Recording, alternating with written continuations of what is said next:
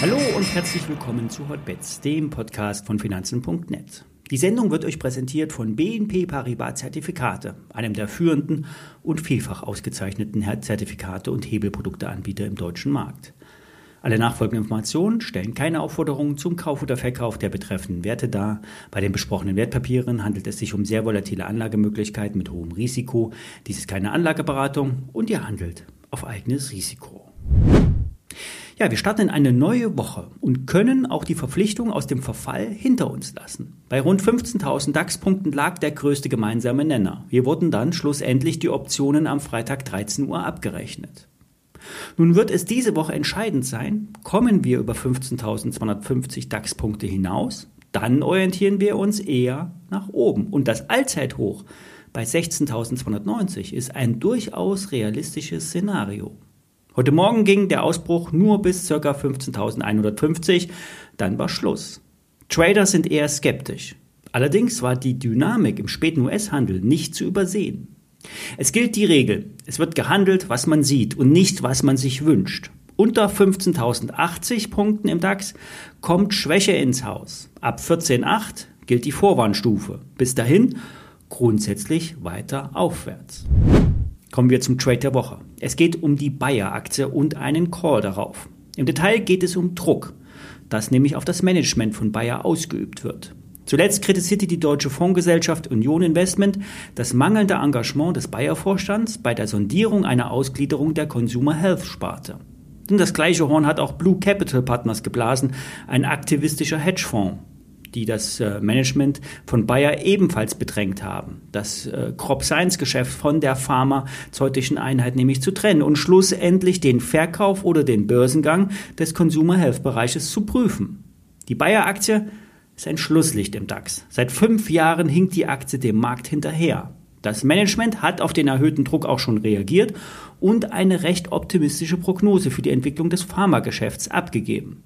Es ist davon auszugehen, dass nämlich der Druck auf den Konzern weiter zunehmen wird. Eine Aufspaltung würde theoretisch Potenzial heben. Analysten errechnen einen Firmenwert nach Aufspaltung von 80 Euro je Aktie. Heute steht der Wert bei 56 Euro. Wer will, könnte den Rücksetzer nach dem Aufschwung der letzten drei Wochen nutzen, um hier einzusteigen. Das kann man direkt in die Aktie machen. Solange 48 Euro halten, ist der Aufwärtstrend intakt.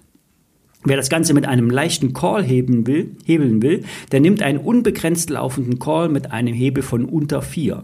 Ich habe einen Bayer Unlimited Long herausgesucht, Basis und Knockout 42,52 Euro mit einem Hebel von 4. Das Papier wird aktuell mit 1,39 Euro auf der Briefseite gepreist. Wie gesagt, die Bayer ist im Aufschwung der letzten Wochen gut gestiegen. Die aktivistischen Investoren werden aber bestimmt nicht so leicht aufgeben und das Management und damit die Aktie nach vorn treiben.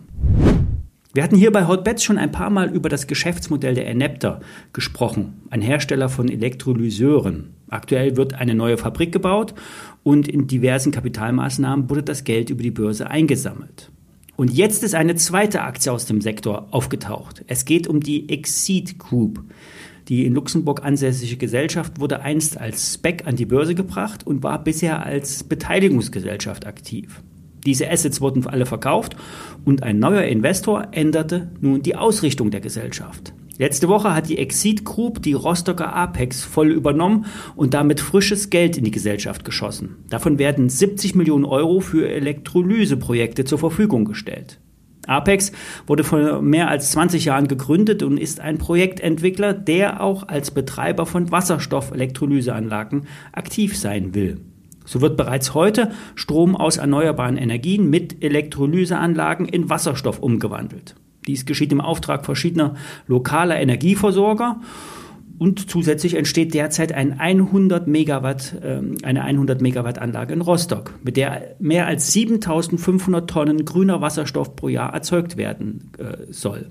Der Wasserstoff kann dann über eine Pipeline weiter transportiert werden und so dann schlussendlich dem Energiekreislauf wieder zugeführt werden. Die Genehmigung durch das Bundesministerium für Wirtschaft und Klimaschutz wurde bereits erteilt und die Fertigstellung der Anlage ist für 2027 terminiert.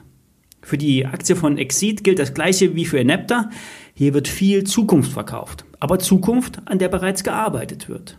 Enepta wird mit 400 Millionen an der Börse bewertet, KGV 90. Exceed kommt auf 120 Millionen Euro und äh, wird von Börsengeflüster mit einem KGV von 32 eingeordnet. Aber die Kennzahl ist hier sicherlich nicht der wichtigste Punkt. Die Frage ist nämlich, wie glaubhaft sind die Wasserstoffprojekte und wie wirtschaftlich lassen sich diese führen. Der Vorstand der Rostocker Wasserstofffirma hat verkündet, schnell und profitabel zu wachsen. Ein spannendes Thema.